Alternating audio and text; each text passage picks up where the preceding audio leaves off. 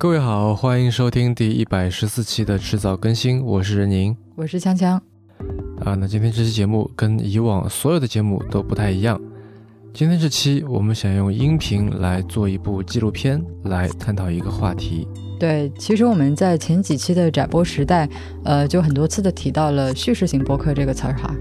那也说到我们自己其实很希望在中文的播客世界里面看到有类似形式的节目出现。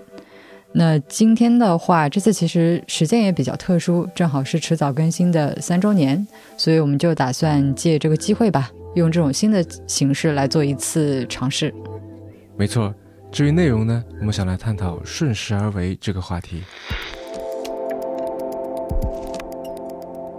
这几年，我们总能听到“顺势而为”四个字，关于这点最出名的人大概是雷军。光有聪明和勤奋是远远不够的，我觉得还得顺势。说一个一头猪在风口，只要风大，台风口，它就能存在。顺势而为，我我我觉得重要性要远远超过了战术。有两本关于他的书，一本叫《顺势而为雷军传》，一本叫《雷军在风口上顺势而为》，可见他的名字和“顺势而为”这个词有多紧密。虽然金山已经威风不再，凡可成品已经没落。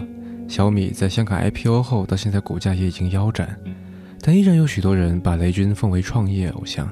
而雷军对自己商业经验的总结就是顺势而为。他自己创立的风险投资基金，名字也叫做顺为资本。有一天，我跟任宁在吃饭的时候聊到，就发现“顺势而为”这个词其实有不少值得讨论的点。是的，不过不太推荐大家在吃饭的时候讨论这个话题，饭都吃不好了。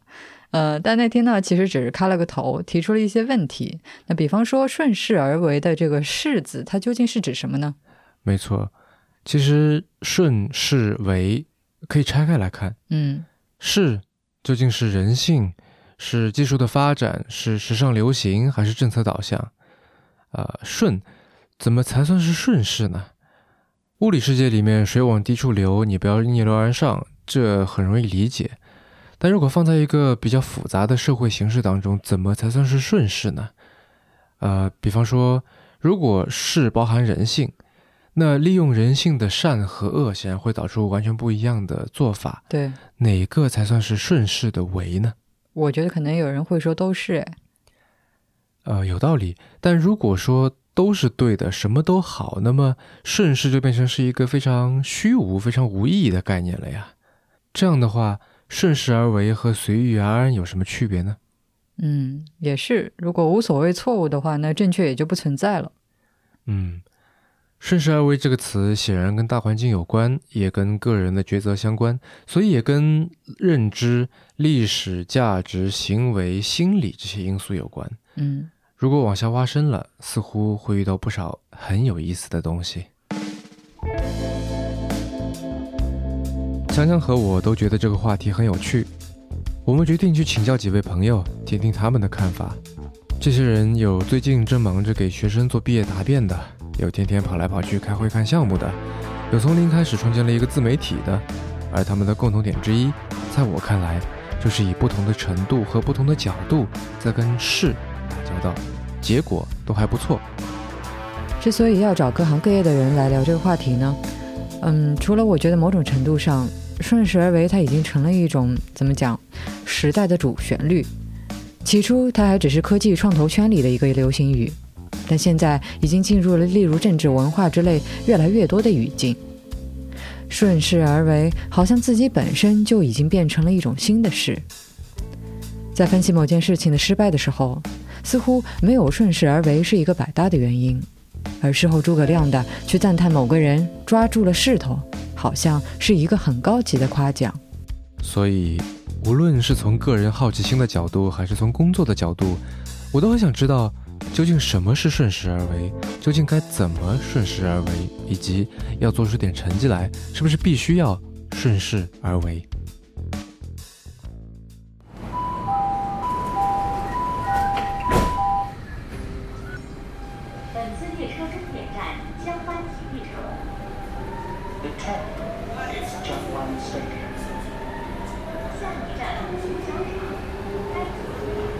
我们要找的第一个人，他就在上海。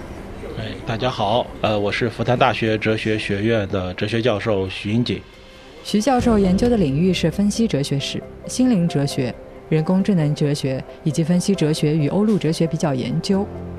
不过不用怕，他倒不是那种不靠掉书袋、不用专有名词就没法交流的人。证据就是他在看理想上开了一档节目，标题特别好玩，有点在抬杠的意思，叫做“用得上的哲学”。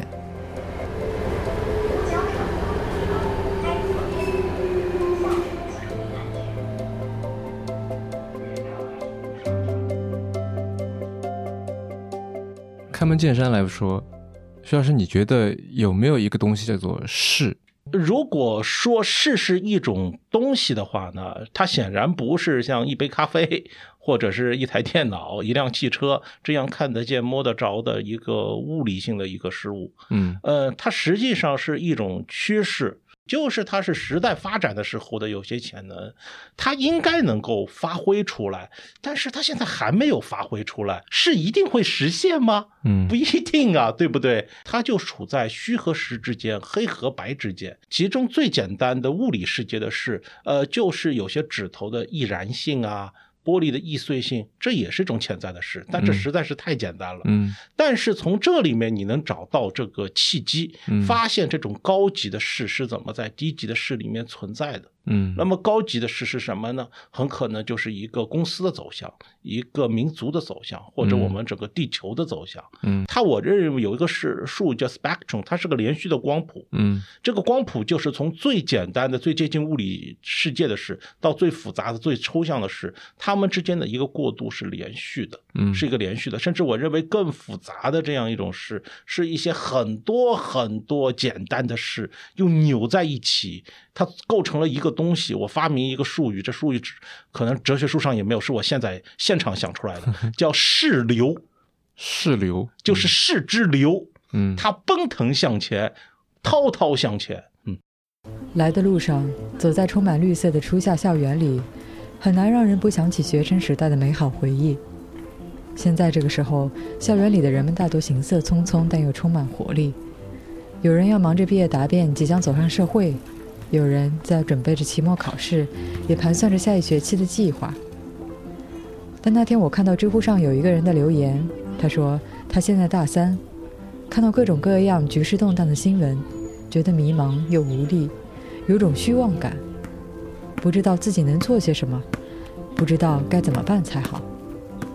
那如果说这也是一种事的话，我们该怎么样去面对这种历史性大事件背后的事呢？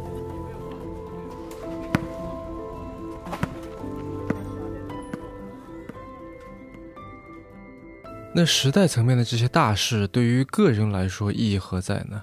就如何才算是顺了势呢？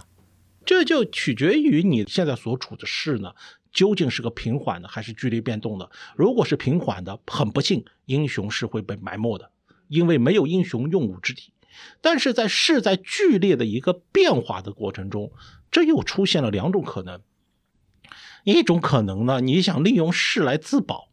另外一种是是呢，你想利用势呢来拯救更多的人，嗯，那么第一种人呢，基本上就处成为投机者，嗯，呃，第二类人是什么呢？他们可能会成为这个历史英雄，他们有可能在这种动乱的时候呢，能够呢安定黎民，然后呢，使得整个社会的损失呢降到最低，啊，这又是一个非常复杂的一种呃取向了，嗯，就儒家的一个想法呢是比较取巧的，它是介于两者之间的。他是主张呢，既要保护家族的利益，有余力的时候呢，再为天下苍生做点事情。所以呢，他这种家国一体的想法呢，在现实生活中可能会导致具体的人对于具体的一个对于事的解读，会有很多具体的权宜之计。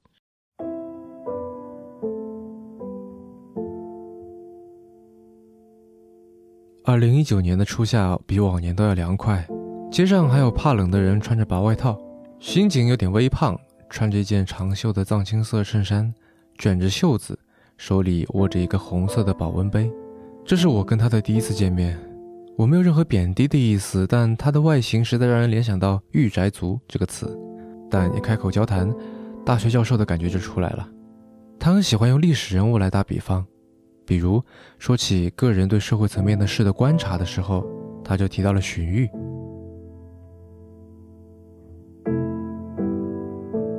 呃，历史上呢，曹操有一个谋士叫荀彧，嗯那么荀彧这名气很响了，就等于曹操版的诸葛亮嘛。嗯然后荀彧呢，在他们比如他们住的那个荀荀家村什么的，反正就是荀家的宗族住的地方。嗯突然荀彧呢，突然发神经了。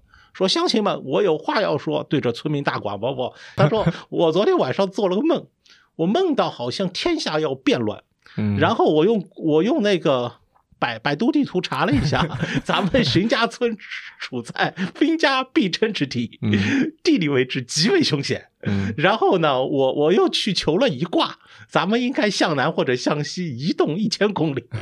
嗯然后大家都昏疯掉了。你看现在风调雨顺，嗯一切都很好，你不是疯了吗？然后呢，荀彧呢就一家一户的去做思想工作。呃当然，他的身份也比较高了，属于高级的这种知识分子啊。嗯嗯，所以呢，还是有一半的人被他忽悠了。这忽悠是打引号，就是跟着他走，嗯另外一半人就没有跟着他走，结果导致了什么情况呢？呃，结果导致了跟荀彧走的都活下来了，嗯没跟荀彧走的的确后来死于了兵乱。嗯这一点非常重要。但荀彧显然是一个有担当的人，他一意识到有这个危险，他要把这个消息传播给更多的人，嗯让更多的乡亲能够活下来。这是儒家的道德训练啊，给他的这样的一种一种匡扶天下的这种恒心吧。我嗯相信他以后。呃，辅佐曹操也是类似于这种的想法，希望有一个英雄啊，能够能够匡扶这个天下。荀彧的故事里，士显然是一个远远高于个人的存在，而在我们追寻顺势而为时，或许也有着一丝权力崇拜的底色。无论崇拜的是自然的伟力，还是人世间政治经济的种种难以阻挡的发展潮流，但为什么同在一个时代，在同一个时代的势的影响下，不同的人会有那么多不同的行为呢？对这个问题，巡警提出了很有意思的时间线理论。我就是提出一个很重要的理论，就是时间线理论，就是他每一个人就像不同的物种一样，他有他的时间线。嗯如果呢你的时间线比较长远，你就知道一个具体的权利，它只有按照抽象的权利的内在要求去做，它才能够长久。嗯所以呢，他会更重视抽象的权利。Bertrand Russell 就是罗素，他因为他的祖上就是做英做过英国宰相，他小时候的时候，甚至在那个伊伊利不是应该是维多利亚女皇的膝盖上尿过尿，好像应该是呃应该是没有尿出来。呃，总而言之，那个维多利亚女王跑到他们家里去抱过罗素，嗯啊，好像罗素还行，嗯、特别小，一岁还不两岁，还竟然懂得向女王行礼，所以家里人都很满意。没有没有啊，两岁小孩是不可控制的。嗯所以罗素从小就在这样一个见到女王都不是特别难的环境里，他会产生了一种很有意思的感觉。英国的事儿和我家的事儿是一回事儿，嗯人类的二十年的事儿和我一周之内思考的事儿是一回事儿。所以他晚年会参加什么和反核游行？反核游行的时候，他八九十岁了，第二次第二次被关到监狱里。年轻时候因为 反战被关，他呃对他来说，这和我因为小气物怨某个人做的不好，我要去投诉你。对他的大脑回路是一样的，嗯一般人很难理解这件事情。嗯 But 如果一个人他的时间线非常短，如果你现在是肆虐于中国各省市的秋吉星菌虫这样一种昆虫的话，这种虫的名字叫秋席吉星中吉星菌虫，非常难念，因为它飞得很快，一天能飞八十公里。嗯那么它的寿命大概也就几十天。嗯他发现，如果具体的权利和抽象的权利打架的时候，我如果反对具体的权利，我就马上会完蛋了。嗯至于抽象的权利来报复，有可能要过二十年。嗯我想那么远干嘛？我也不考虑我的宗族，我就考虑我自己，嗯也不考虑全人类，也不考虑国家。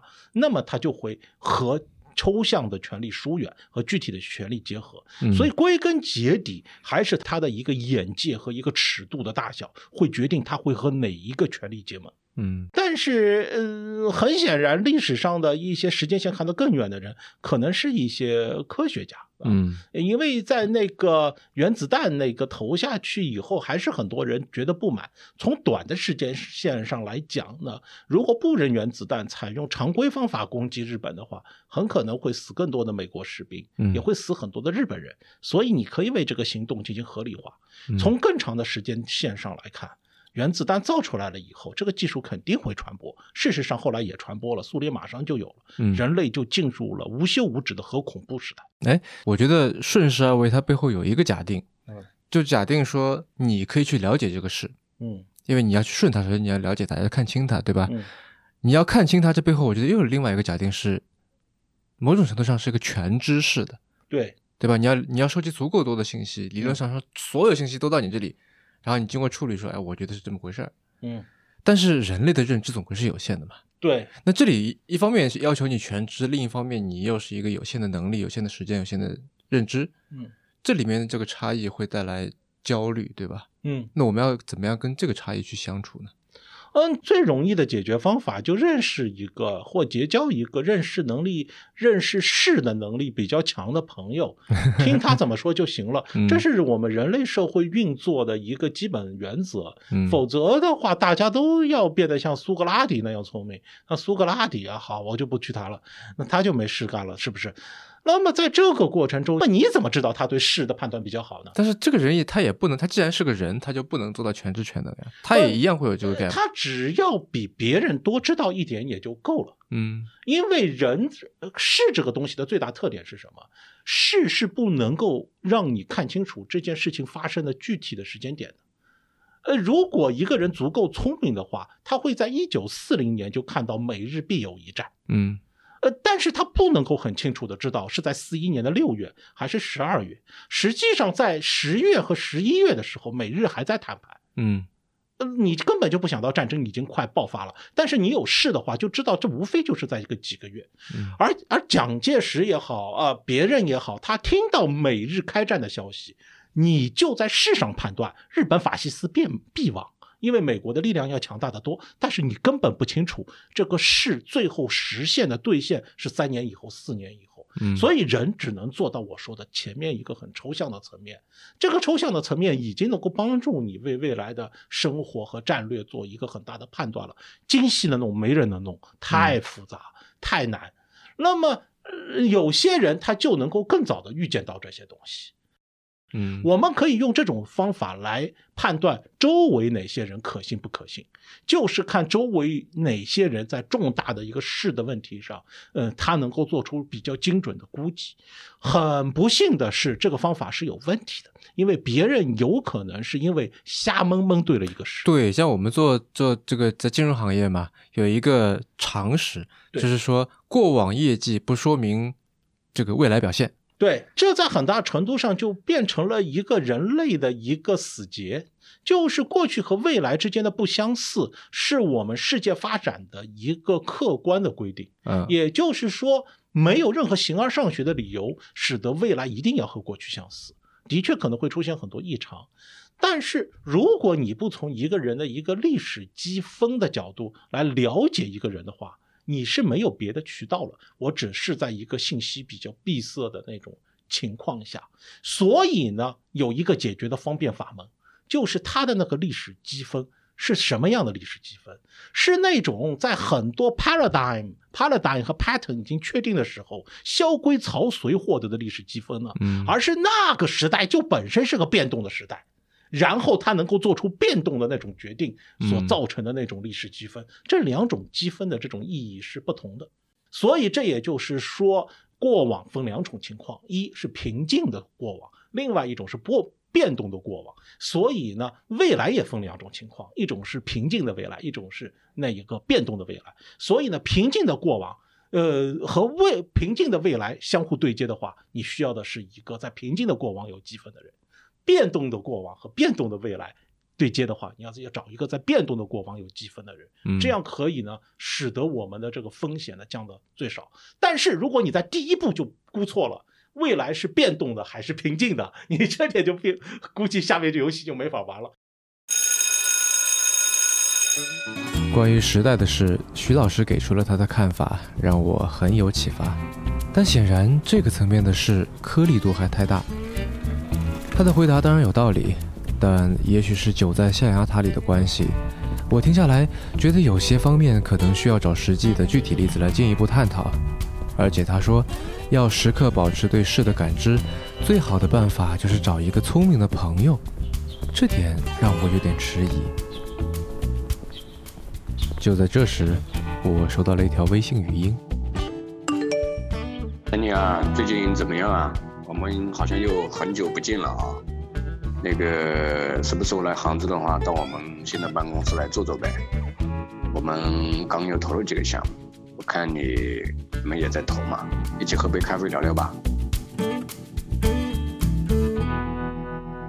这个声音的主人是一个我每次见面都可以聊个没完的老朋友，就像他自己说的，他是我的同行，是一家叫天使湾的风险基金的管理合伙人，他的名字叫叶东东，或者大家更多的用他给自己起的花名紫皮来叫他。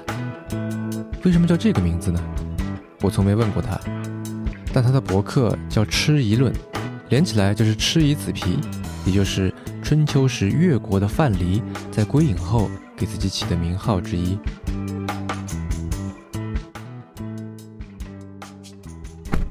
呃，我们现在刚到杭州，下了火车站，上了出租车。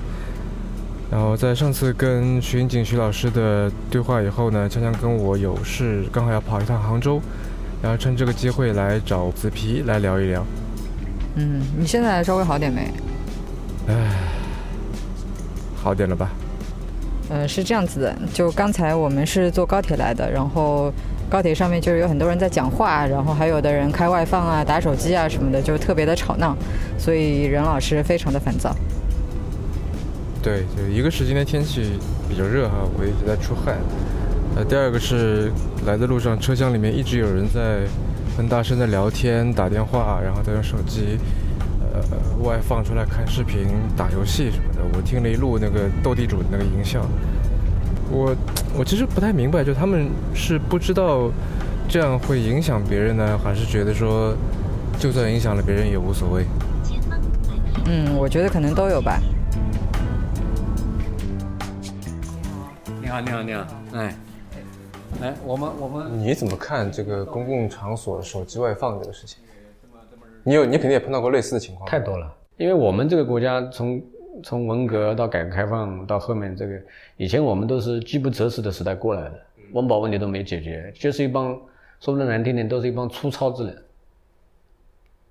啊，就是刚面刚度过这个生存危机的一帮人，所以他的无论从生活方式、审美，这个礼节性的东西，这些东西就是仓廪实知礼节嘛，是吧？仓廪实才刚刚过，他有还有一点瑕疵跟余孽，所谓的这个余孽这个词不对啊，就是还有一点这个很正常，嗯，很正常。就这个问题，嗯，我是看到过有一些言论是说这个东西是一种类似像国民信仰的东西，就是说你看是国民信仰，是的吗？你觉得？是当然的国民，就这个就真正的是，嗯，你没有人没有人能能能改变，政府都解决不了这个问题。所以你觉得国民性是一种事，是一种事。但这个事会越来越好，就是就是这个这个事会越来越好，这个这种情况会越来越少。嗯，就是有一个观点是很极端的，就是他们当时有个观点啊，这个当时中国的一些专中国是不尊重个性，但是其实抵制是一个是尊重个个性，嗯，尊重个体，一个是一个是不尊重个体，所以我们是不强调自由的，嗯，我们强调是稳定，强调秩序。他们讲究的是自由，这个这个才是底子。对，但是这个就是真正的是国民性，是是是文化带来的。那你看重的是什么？你看重的是什么？中国人不看重那些东西，有些。对，那我我想我想说的是，就是说，我觉得他开外放很有可能是他没有意识到自己的行为造成问题，就我相信他也没有恶意，没有恶意，这帮人都没有恶意，对吧？就是说，很可能可能你去跟他说，他都未必觉得，他可能觉得你很多事儿。不是，这里面我分析了这个问题啊。他没有办法理解你，你被吵到的这个，就你为什么会被吵到呢？对，这不是很正常的吗？公共场合不是吵吵闹闹的吗？对对对对对，对吧？这种感觉。他这里面那个底层的价值观，你知道是什么吗？是什么？是因为中国人对隐私这个东西是没概念的。嗯。我们从小到大，我们父母、我们家长，甚至我们的政府，对个人的隐私、对个人的空间、对个人自由这个事情，我们是没概念。对啊，那再早以前就是普天之下莫非王土嘛。对啊，对啊，我们人都是人都是就不是你的呀。这是一个。第二个原因是我们中国人的底文化的底层是希望丰富、繁荣、热闹、喧哗的。我无论在家在什么地方，中国人就喜欢热闹，就喜欢那种，他觉得这个地方有点像家的感觉，或者家那个就是就是自在。嗯，甚至有些人为什么把这个脚都脱掉？嗯。他就是在像家里，他你你很多就是中国人不是喜欢家的那种嗯嗯感觉吗？不考虑别人，所以我觉得还是对别人个人的，其实我觉得底子还是大家对个体的那个自由跟空间的那个认识是没概念，或者说是不是反过来说，是不是对公共这个事情没有概念？对，因为就英语里面有句话嘛，叫 make yourself at home，就是说你怎么舒服怎么来，对，就你不要拘谨，对吧？那换句话说，在不是 home 的地方，你是要拘谨的，对。那但是就在高铁上，显然是个公共空间的，他也没有拘谨，对，他也没有去想着说还有别人，对，他也会脱鞋子，会会开外放，是的。所以他对于在公共空间里面应该是怎么样一个 manner，是怎么样一个规则，怎么样一个礼貌，是的，他就是没有概念，是的，他是没概念，的确是，这个我认同，是完全没概念。嗯，别看子皮平时自信满满，但他其实是个怕坐飞机的家伙。而且还骄傲的自称是高铁爱好者。在和他从国民性的角度来讨论车厢噪音的问题之后，我很好奇他会如何从社会层面来看待是这个问题。社会的事是更多的是基于我们整个大一点嘛，就是我们这个民族的一些一些是生存状况，嗯，决定的，就是所谓所谓文化。其实是一种生存文化，嗯，是因为我们过去是怎么生存的，所以我们演变来了一种文化。比如说，过去我们这个国家是农耕文明、农耕社会，嗯，农耕社会是我们大家是干嘛的？必须是要相互互补性的、相互协作的，因为这个田是井田嘛，过去是那个水，我们是要一起，这个这个几排这个灌溉系统要一起共享的。这个一旦秋收播种的时候，有些男劳动力比较少的这些这些家庭，嗯嗯，相互邻里之间要帮忙的。在农村，因为我是农村长大的，这个有野兽啊，这个这个这个，甚至邻里之间，有一句话叫远亲不如近邻，在农村是绝对 OK 的，嗯嗯。所以他们那种文化，农耕文化是一种什么？是一种相互依存关系的文化。是，所以这种生存文化会演变出什么？他们要协作。啊，要要要要热闹，要要要要丰富。你比如说，我要多生儿子吧，嗯，对不对？因为这个就是劳动力啊。所以，所以其实我觉得这个事其实很，我核核心就是这个，我就是这个观点，是因为它过去是，它过去是怎么生存的，嗯，这个事就会有有怎么样演变过来。但你现在你说的这个好像更多的是一种对现状的描述啊，嗯，但这个事难道不是代表了一种就所谓趋势啊，或者什么是一种？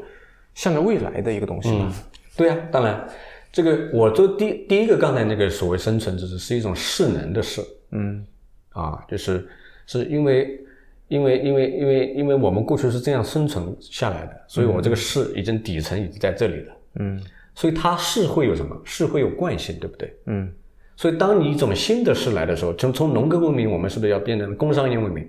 农耕文明跟工商文明最大的本质区别是什么？工商业文明是强调。个体的，嗯，你会发现我们城市文明本质上是工商业文明，嗯，我们是分工明确的，对不对？我们不需要我们的协作跟跟跟跟分工是都是以分工为基础的，是你只要把自己的事做好就 OK 了。你这个让我想到，就当初严复他们在翻译英语的这个 individuals 啊这个单词的时候，找不到一个对应的词，啊就在那个时候中文里面既没有个人这个词，哎，也没有这个概念，对，所以刚才就是。你到了，你看为什么现在中国的这个市之间，或者说你刚才你你讲的那个那个那个案例啊，这个故事为什么有强大的冲突？是两种势能的冲撞，嗯，对不对？一个是我们沿用了上下五千年的这种事，你想在一夜之间就把它冲破吗？不可能嘛，对不对？我们改革开放才多少年？工商业文明是真正是从七八年才引入进来的。嗯，中国全盘西化工商业文明才短短才四十多年啊，你说一个五千年的事，你要在四十多年全部摧枯拉朽把它干掉，不可能吧？但是说实话，四十年的工商文明的这个势能，已经对五千的那个势能冲撞造成了多大的冲击？嗯，已经很大了。所以你应该这样思考的话，你觉得哇，其实已经改变太多了。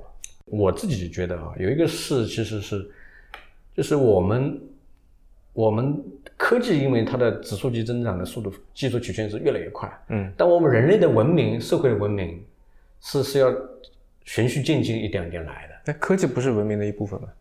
科技当然是文明的一部分，嗯但是科技是要融入我们生活是需要时间的嘛，嗯嗯嗯对不对？嗯我们要适应科技是需要时间的嘛。嗯嗯嗯就像比如说社交，我们在以前我们的社交是是面对面对喝茶啊，这慢慢是比较慢的。嗯但现在社交微信，这微信是不是彻底改变了我们人与人之间的社交方式？嗯但这个是不是也要你看，我们用微信也要已经七到九年了吧？嗯啊，就是我们叫朋友圈的礼仪，嗯嗯这个微信社交的礼仪，以前没有这个概念嘛，但现在有这个概念了。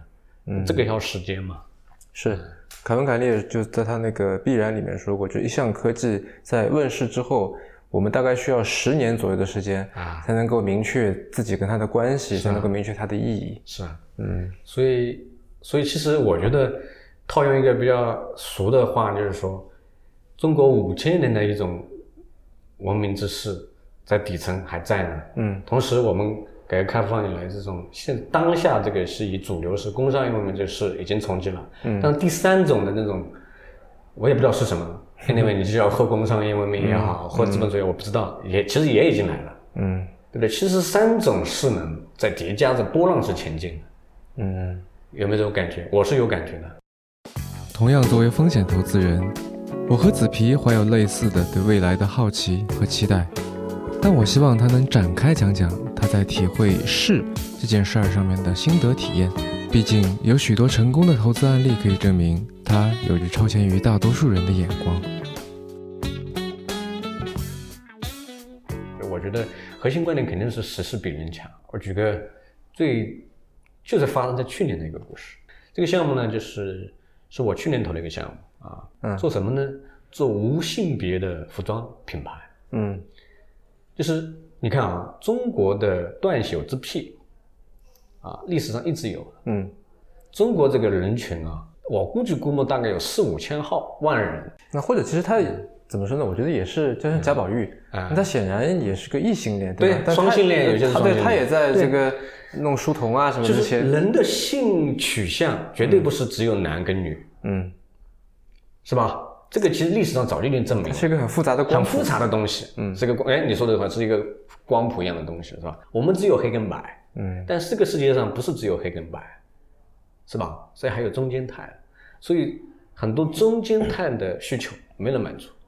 那这个群体，我们以前是有是中国历史上有意无意，包括全球，嗯我是忽视这帮群体的需求的。嗯嗯对不对？然后呢，在服装这件事情上，啊，没有人能满足这帮人需求。嗯。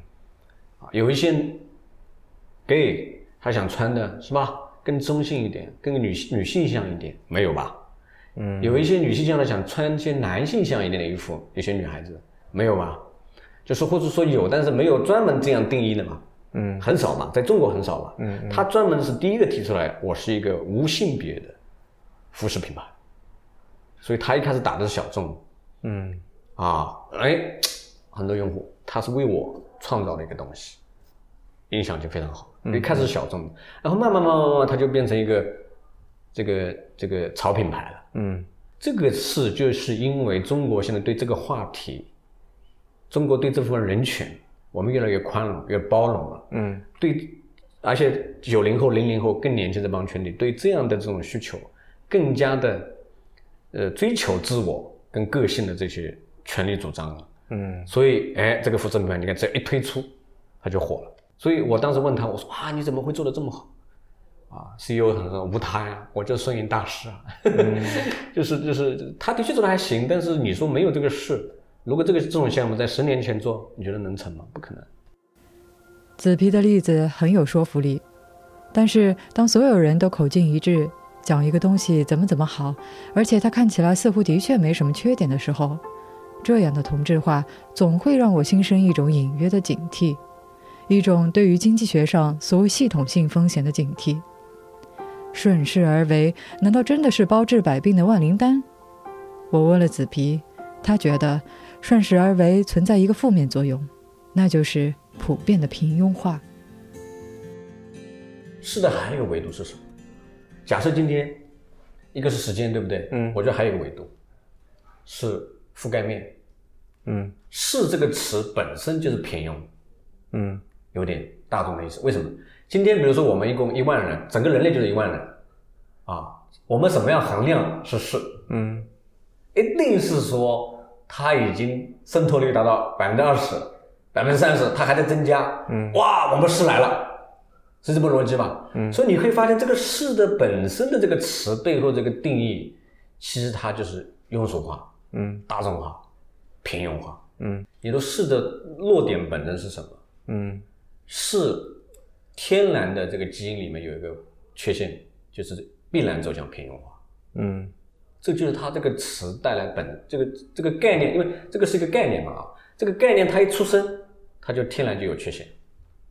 它天然就有基因上的刻在它这个基因里面的缺陷，嗯，所以你你不能要求，就是你是要用是，又它又必须要还要永远的多样性，嗯，这两个就像不完备定律一样是不可能成同时成立的。换句话说，如果说大家都去顺势而为的话，那么新的东西其实不会有了。对，不是不对，这句话应该怎么样？就是还是回到我们刚才，其实是是。永远是三浪叠加，嗯，永远是三浪叠加，一个是过去的，一个是现在主流的，还有一个未来萌芽的，要想干掉，嗯，现在主流的，这个不是永恒的人类游戏吗？嗯，是吧？从人类诞生以来，所谓事的讨论一直经久不衰，而且永远一直是这个这个三个波浪一直前进嘛，嗯，主流的事，那一定是平庸的。嗯但今天，如果你把这个事跳到未来之事，哎，它就是多样性的，它就是自由的，它就是革命的，它就是全新的物种。那那关键是要怎么去看这个东西？跟紫皮聊得很愉快，但他关于平庸化的观点一直在我脑中盘旋不去。如果顺势而为意味着平庸化，那刻意逆势而为又会如何呢？在回去的路上，我随手搜索了一下。网上跟高铁手机外放相关的新闻非常多，但他们大多数都是吐槽和抱怨。如果这也是一种事，那我们顺势而为的做法，似乎就是忍受以及训练自己的抗干扰能力。唉，那你说为什么没有人去劝阻他们，让他们不要外放？我觉得可能不太好意思吧。而且动车车厢里面人这么多，外放的也不是一两个，也很多。所以就你一个人去跟人家提意见的话，可能会显得特别事儿。嗯，但我相信，觉得吵的人应该不止我一个吧。嗯，可能就是羊群效应吧。不过我刚才去上厕所看了一圈，就他们都在打游戏或者看视频吗？他们。就我不知道他们是有耳机但不拿出来戴上的，还是没有耳机。因为不开外放，他们就听不到声音了，就没法打游戏，没法看视频。所以，嗯，我在想说，如果给他们一些耳机会怎么样？但问题是你自己用的耳机，你也不能去给别人啊。一方面不太好意思，对吧？另外一方面也确实不方便。你也就一两副耳机，你能给到多少人呢？嗯。倒也是，那这隔壁的人可以试一下了。对，但是就也有限嘛，因为如果车厢里面很多人都在开外外放，你就解决了身边的一个两个人，那又怎样呢？是。之前说到走在校园里，让我想起学生时代。我在学生时代比较内向，不算是那种特别会来事儿、特别愿意跳出来发言甚至行动的人，跟大多数人一样。很多时候，我就算有点想法，如果没有不得不说的机会，很有可能也就埋在心里了。在听了徐英锦和子皮对顺势而为的理解，以及跟任宁聊了高铁外放这事儿之后，我忽然在想，能不能做个实验呢？刻意去逆势而为，看看会是一种什么体验？因为照徐老师的说法，大环境的事是不可避免的。照子皮的说法呢，高铁外放这样的情况是类似国民性那样的东西造成的，而国民性也是势的一部分。话虽如此，但我想试试看。挑战一下这个看似庞大的事。我的计划很简单，就是准备买一堆几块钱的便宜耳机，在下次坐高铁的时候带上。遇到外放的家伙，就鼓起勇气去主动劝阻。如果他没有耳机，我就送一副给他。刚好过几天我们要去趟北京。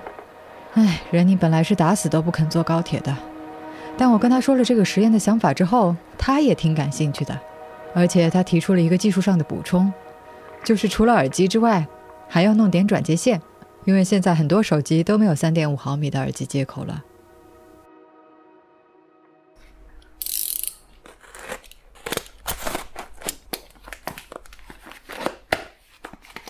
嚯，买了什么呀？就是耳机啊！之前不是说要在高铁上面做一下那个实验嘛，所以我就买了一些耳机，然后。买了那么多，对，好像是十个吧，哦没有，买了八个，然后还有转接头。这不是个山寨 AirPods？EarPods？对，EarPods 不是 AirPods。对，嗯，还真像模像样的。嗯，多少钱一个？好像就四五块钱吧。四五块钱？对，是不是很便宜？嗯嗯，但我觉得应该能够比外放可以给它更多声音效果。一些细节吧。嗯。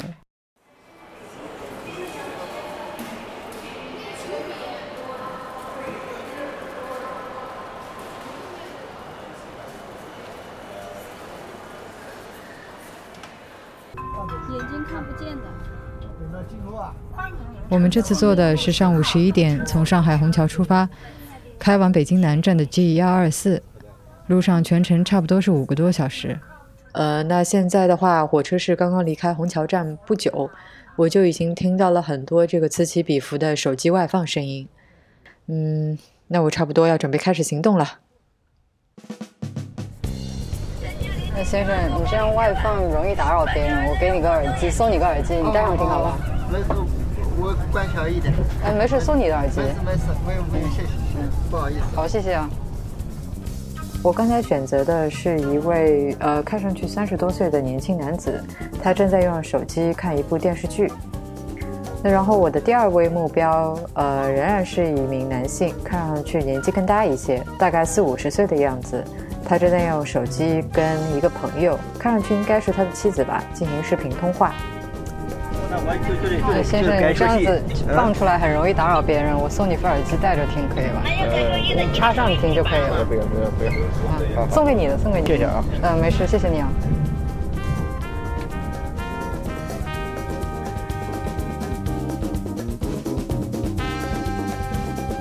在五个多小时的旅途里，我总共劝阻了十个人的各种手机外放。尽管我明确表示耳机不要钱，免费给你。但大多数人都没收。不用不用，谢了。啊，没事。不要不要不要，没事，我不听。我以为不要，没有没有。除了一个人没怎么搭理我，一个人要了耳机，大多数人一被说就把音量调低，甚至把手机收了起来。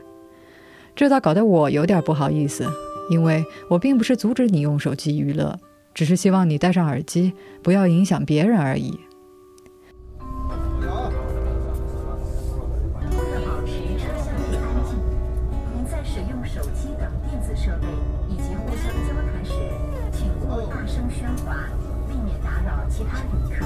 我把这件事的经过告诉了身边的一些朋友，他们都觉得这做法挺有意思的。对，大大让我大大改观，就是这个这件事情，我没有想到其实是可以去劝阻的，然后他并不会打你。然后连就如果说我觉得我被吵到并且有点不太能忍的话，我还是会。呃，可能跟他说一下吧。但我一直会觉得说，这个其实可能不是他们的问题，就是说，真的有人跟他们说过不能在公共场合这么做吗？对其实很多人就可能真的就不是他们的问题。对，这未必是他们的问题，但是起码在他们做这个事情，如果大家都不说的话，他更加不觉得是他们的问题。就我去提醒他，不是为了说，呃，你素质很差，我没有这样责备的意识意思，我只是想告诉他，先生在这样的情况下不应该这样子做，就是一个提醒嘛。接着，我觉得其实呃这两年哈，这个事情我觉得也在社会上越来越被受到有广泛的重视。你可以在地铁车厢里面看到一些这种宣传标语啊，这种提醒你说这个呃就是不要这个大声喧哗啊这种事情。我觉得就这个整个的社会意识在理解和认识到这是一个问题，也这个是在往好的方面去走的。我全程旁观了这个实验。觉得火车上的乘客们和我们的朋友们对这件事情的反应稍稍出乎我的意料。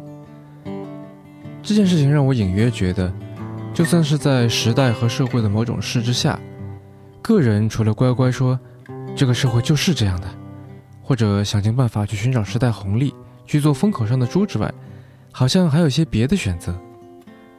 强强起初是想挑战顺势而为的天然正确性，刻意逆势而为一把。但真的做起来却顺利的很，莫名有种得道多助的感觉。我在想，这是不是另一种形式的顺势而为呢？心中怀着这样的问题，我跟四主人聊了聊。寺庙的寺，女主人的主人。见面地点也不是什么深山古刹，而是在北京三里屯。什么样的人会管自己叫四主人呢？嗯，我上高中的时候。然后那个时候也是剃的板寸，然后也我也不穿裙子，然后就就看起来就很很像男生。然后在那个时候呢，也自己有喜欢的男生，然后追了喜欢男生我们学校的校草，然后后来他就把我甩了，我们俩谈了十个月吧。然后那是我的是成功之道，对。然后我以我以一个就是平时男生会追女生的方式追到了他。因为我我每天放学去帮他抢校车座位，然后百百米冲刺，然后去抢抢座位，然后硬生生的把他拉到跟我旁边一起坐。然后但是不管怎么样，一个月就追到了。然后后来他大概谈了十个月，还把我甩了。甩了以后，我就听到他的朋友在说他对我的一些评价，就会觉得啊，然后在他的心目中我居然是这样子的，让他觉得我长得很丑，然后又胖，然后那时候一百二十斤吧，就是圆圆的那种感觉，然后觉得不像个女孩子。他没有觉得有就找了个女朋友，然后当时其实我的还能维持十个月吧？嗯，因为当时后来，因为在在十个月是怎么过来的？在我知道他的时候还问过他，我说你喜欢我什么？但是我觉得我觉得你很拉风。这个南京姑娘以前在微软做交互设计，现在是女神进化论的创始人。如果你第一次见到他，肯定会被他近乎光头的短发吸引注意力。但更有意思的是他在做的事情和他的看法。第一个听见的词是胖，然后当时觉得就从来没有减肥的这个概念过，然后就是那是第一次有我要减肥这个概念。然后我当时看了一本书，是在网上下的，然后那本书是个日本的伪娘写的，叫《好想做个女孩子》，然后非常详细的介绍了。啊，你怎么去跟像女孩子一样说话？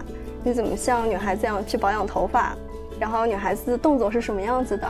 然后怎么去挑丝袜？然后因为它还是给一些男生写的嘛，所以还会有一些特殊尺码的女装在哪里买？就什么大只、大号的女装去在哪里买那种？还有大号的鞋怎么买？然后我就把那套看完了，然后当时就开始留长头发。嗯，然后烫烫大波浪，然后穿十二公分的高跟鞋。那那时候高高中还没有开始，大学开始的。嗯嗯，然后基本上花了很长的时间完成了一个，就是我自己完全没有性别意识的一个状态。然后一直到一个社会对女性的认知。嗯，然后你会发现确实很很有意思，就是当你完成了这个女性化的外形转变的时候。你会发现社会对你的接受度就是高了，嗯，然后人家你你对你自己的接受度呢，就很别扭，嗯。嗯，但因为社会的接受度高了，所以导致你在外界跟别人接触的时候，你得到的正反馈比较多，嗯，所以你还是会朝这个趋势去走。你会开心吗？至少，对，在某一个层面上是开心的，但是你总要平衡一下自己的内需和某些需求。是，嗯，然后就从那个时候开始，中间的这段信息差是靠这这段时间补上的。嗯，但是中间走了很多的坑。那当我到了另外一个状态，比方说我现在这个状态，我有可能并不是特别需要外界给我很多的正反馈，因为我觉得外界给我的正反馈已经足够了。嗯，然后那我就可以做我自己想做的一些事情，我可以去剃个剃个板寸，我又剃回来了，然后我就不 care 外界说什么。而且当你这个状态的时候，你剃板寸和我高中时候剃板寸完全是不一样的。就你现在踢板寸，然后外界觉得哦，你你很牛逼，你了不起。然后你你高中踢板寸啊，就是一个那个呃假小子，嗯，就评价是不一样的。所以你看，也是同样做同一件事情，但你已经不是当时的那个状态了。嗯，那你可以去决定你做什么或者不做什么，但是是基于你和外界的一个妥协，你跟你自己的内在需求的一个妥协和跟外界的一个妥协。所以是不是可以说，之前是一种就是顺着外部的事而为？你觉得呃，女生进化论到了终点是说是你顺着自己内部的事而为？嗯，对。然后另外一个是，如果自己的事足够强大的话，我觉得是可以去影响外界的这个事的。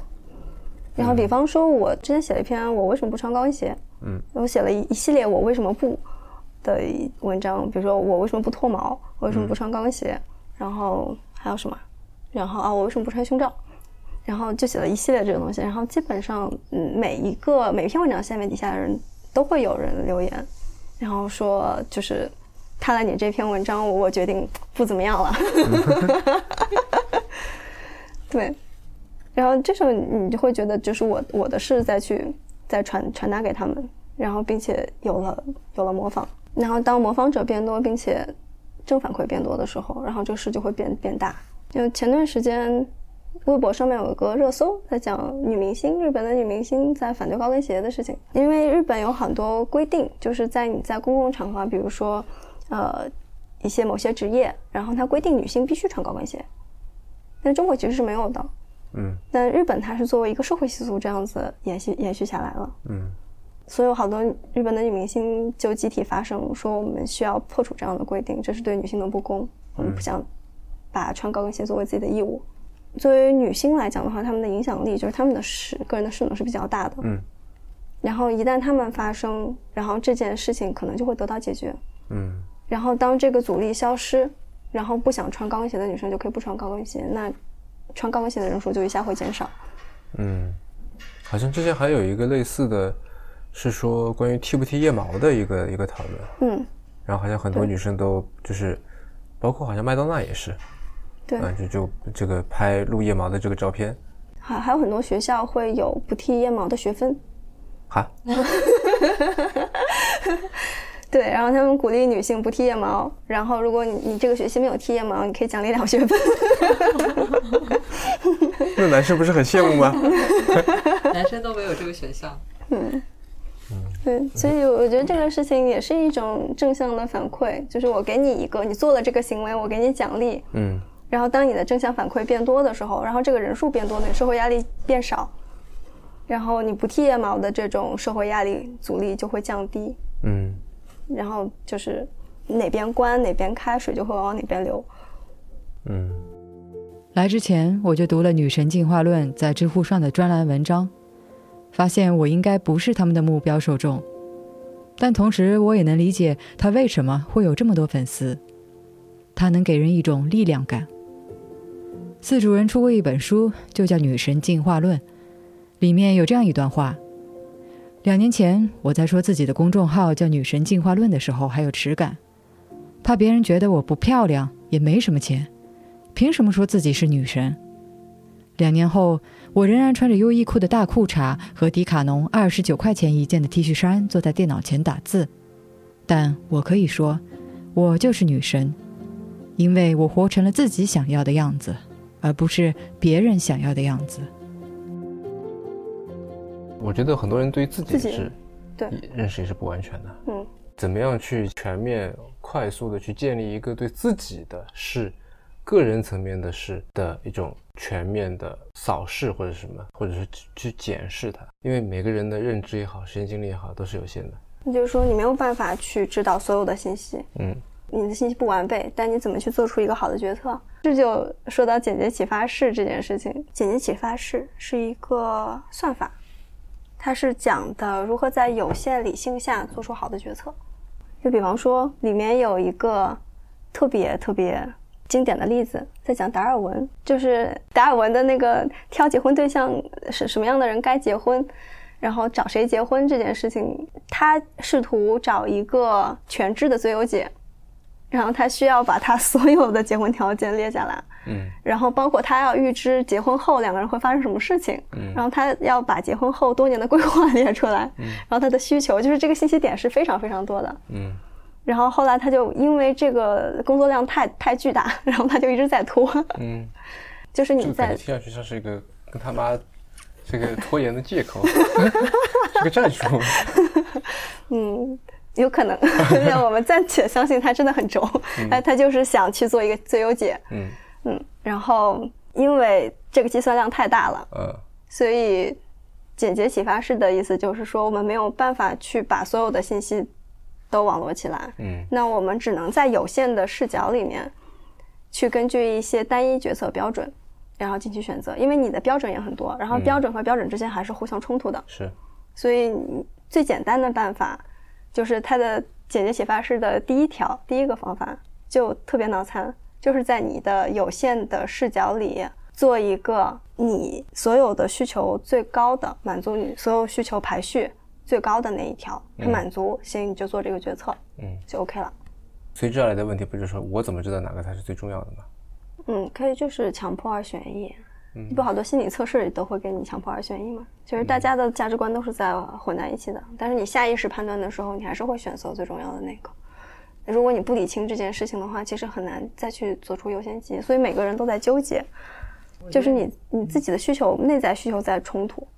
就我又懒，我又想减肥，我又想吃东西，就是一个心理学里面讲的趋利的趋避冲突。觉得其实强迫排序破选还是可以选选择出来的，就只是大家不愿意去做这个选择，你其实比较痛苦，因为大家还是什么都想要，因为当你抛弃一方你想要的东西的时候，它还是会对你造成一个负面的情绪。是，嗯，而且我觉得在这里面大家有一些，呃，对 reasoning 这个过程，对于说给出这个选择一个解释过于看重，而，就是过分的。低估自己的直觉，嗯嗯，大家是更相信理性而不相信直觉的，嗯嗯，他希望为自己的这个选择做出一个合理的解释，而不能仅仅以说这是我的直觉，以此为这个理由借口过去了。其实直觉这个东西，它是我们整个大脑的一个复杂系统产生了一个一个很复杂的运算的结果，嗯，然后我们所谓的理性，然后这个逻辑其实就是线性系统。你希望通过一些简单的计算，一加一等于二，然后就能把这个事情推导出来。然后，所以在一个复杂系统里面，你人人我们接触到的所有的信息量都非常的大，然后你去用逻辑的运算非常耗能。嗯，如果我们假设我们所有的信息都能捕捉到，并且能放在纸上，然后能意识到，嗯，然后放在纸上，并且有。运算过程，然后你再继续做一个决策。这个工作你要每天每一时每一刻做的工作量都是非常非常大的。嗯，所以我们大脑是一个非常节能的状态，它有自己的这样的一个不被我们监测到的运算模式，它替你做了一个决策。嗯，你就在那一瞬间，你的驱力，我想喝这杯奶茶，我想点这个炸，我想我想点炸鸡腿，而不是薯条。就很很大程度上，你在点菜的时候，不是在做一个完全理性的决策。嗯，是。你也不会去进行排序，因为你的大脑已经替你替你做了。然后，简洁启发式的原则也是，它不是一个最优解，它不是在一个经济学里面所谓的理性人，在在经济学里面的理性人，就是指我们需要让自己的钱最大化，嗯，就默认每个人都是为钱而活动的，嗯。但是实际上人不是这样的，每个人的需求也是很复杂的，对。所以他这里面讲的就是你自己的标准，你自己的心告诉你你的标准是什么，你的单一标准就是这个东西，你自己挑一个，它不一定是钱。我觉得很少有人去接受这个东西。但是，一旦你去用它这个简洁启发式去做单一决策的时候，你的你对你周遭事物的满足感可能会大大增加。嗯，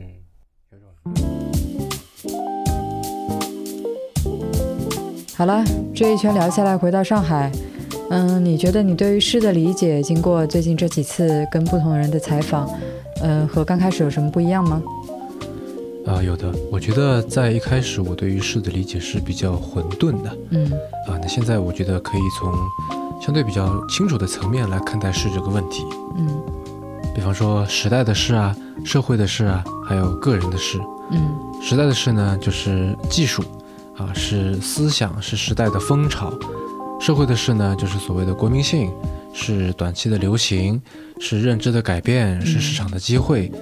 个人的事呢，就是自己的这个，呃，性格呀、天赋呀、呃，家庭背景啊、兴趣爱好啊，还有就是后天积累的一些所谓的资源和你培养的能力，啊，以及你对未来的判断和你对现状的认知。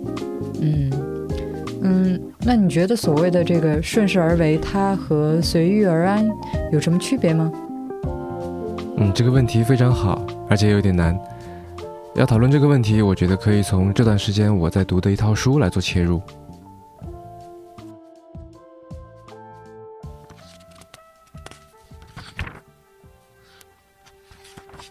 我最近在读一套小说，张大春前几年开始写的《大唐李白》。这套书应该一共有四册，现在出到第三册，我呢读到第二册。读这套书，倒让我想到了这期节目里讨论的话题。这套书其实有两个主角了，就像标题里写的，一个是大唐，一个是李白，讲的呢其实是一个朝代和一个人的故事。慈济基金会旗下的大爱电视做过一个陈一贞对张大春的访谈视频，这里面张大春讲到了大唐和李白。我们一般对大唐的理解，尤其是大概个公元八世纪到八世纪中，也就是七零一到七五五这一个年代，一般被视为盛唐。那么，一方面我想要做一点除魅的工作，就是把我们对于盛世繁荣，呃，它的这个，呃，这个太平盛景的这个这个概念啊，这个表象，把它把它透视的更清楚一点。那透过谁呃来解决这个这个透视呢？那这个视角就来自李白。我们现在都知道李白的名字，知道他是诗仙，但为什么是他？仅仅因为他是一个不世出的天才吗？不是的。在第二册的前言里，张大春提出了一个问题：如果一个社会充满着机会，充满着各种实践抱负的场域，然而有些特定的人从出生开始就没能握有这些机会，甚至永远无法实现他们可能的抱负，那么他们可能会去做什么？李白就是这样一个出生就没有机会的人。李白的父亲是一个商人。在他的时代，一般来说呢，商人除了继承父业，最后成为另外一个商人之外，是没有机会进入到士大夫阶级里去的。但如果这样，李白可能会成为一个像他父亲一样的贸易商，或者像我一样成为一个投资人。然而，这显然不是他想要的人生。张大春这样写。我们可以看出李白这一生极其介意并且力图振作的一个动机，那就是他不甘心成为帝国底层的一个贱民。在盛世之下，一个非士人阶级的人，未尝不能有野心、抱负，未尝不想成就某些经国济世的事业。按照这期节目的语境，时代的事就是，作为商人的儿子，李白没有资格参加唐朝的科举。要进入士人阶级，只能通过他人推荐；而社会的事，则是唐朝对于诗歌的极力推崇，科举也就是公务员考试都要考作诗。于是，李白是这样做的。李白运用很多比较俗白的语言，所以很容易流传。李白就是个自媒体啊，用后现代的观念，很他自己就是个媒体，他自己就在脸书啊，到处有人帮他按赞啊，等于他。以一个非常广大的、广泛的游历和交友，去让他的诗被很多人读到，而且这些都是准确的读者，不是一般的老百姓。那所谓的流行歌这个概念，我们今天所有的人都在市场上，可是，在李白那个时代，关键的人物能够帮他传播，能够帮他呃传扬名声，呃，或者说起码说能够讲他几句呃知名的这个这个句子，那那个就对他来讲就是可以说无往不利了。所以他走到哪，人家都说啊，这诗仙来了。呃，包括唐玄宗第一次见他的面，就就说，呃，卿名满天下而朕不知，因为他在宫里嘛。呃，若非素负道义，岂能如此？就是我们一定是在道的这个概念上是一路人。那这表示什么？李白早就已经名满天下。你可能会觉得李白这么干有点太耍心机，太把诗歌当工具。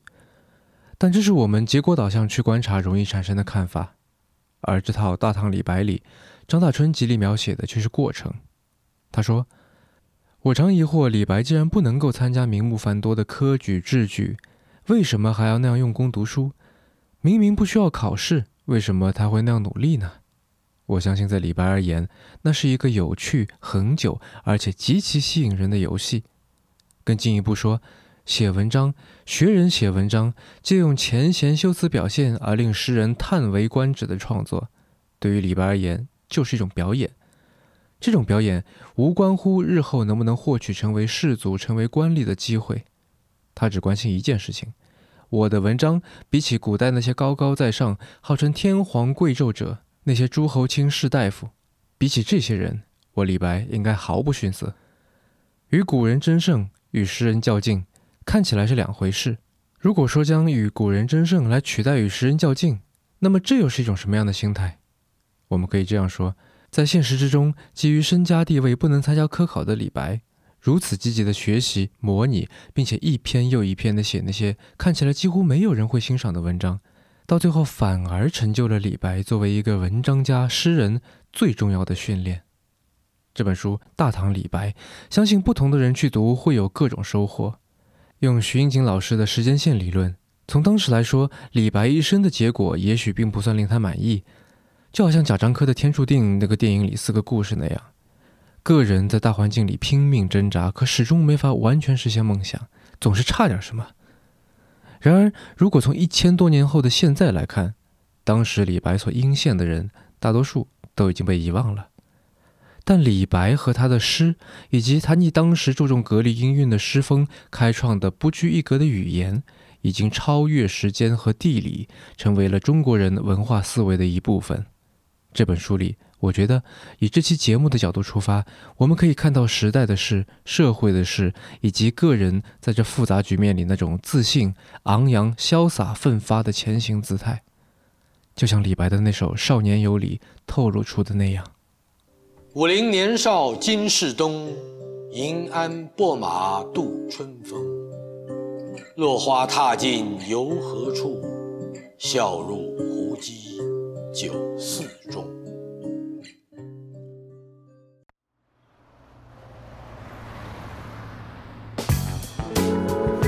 陆家嘴的街头永远是人流如织，车来车往，闪亮的高楼直入云霄。看着这繁华的景象。我总是会想起“大千世界”这样的词，这样的景象令人有种不真实的感觉，也令人感到渺小和无力。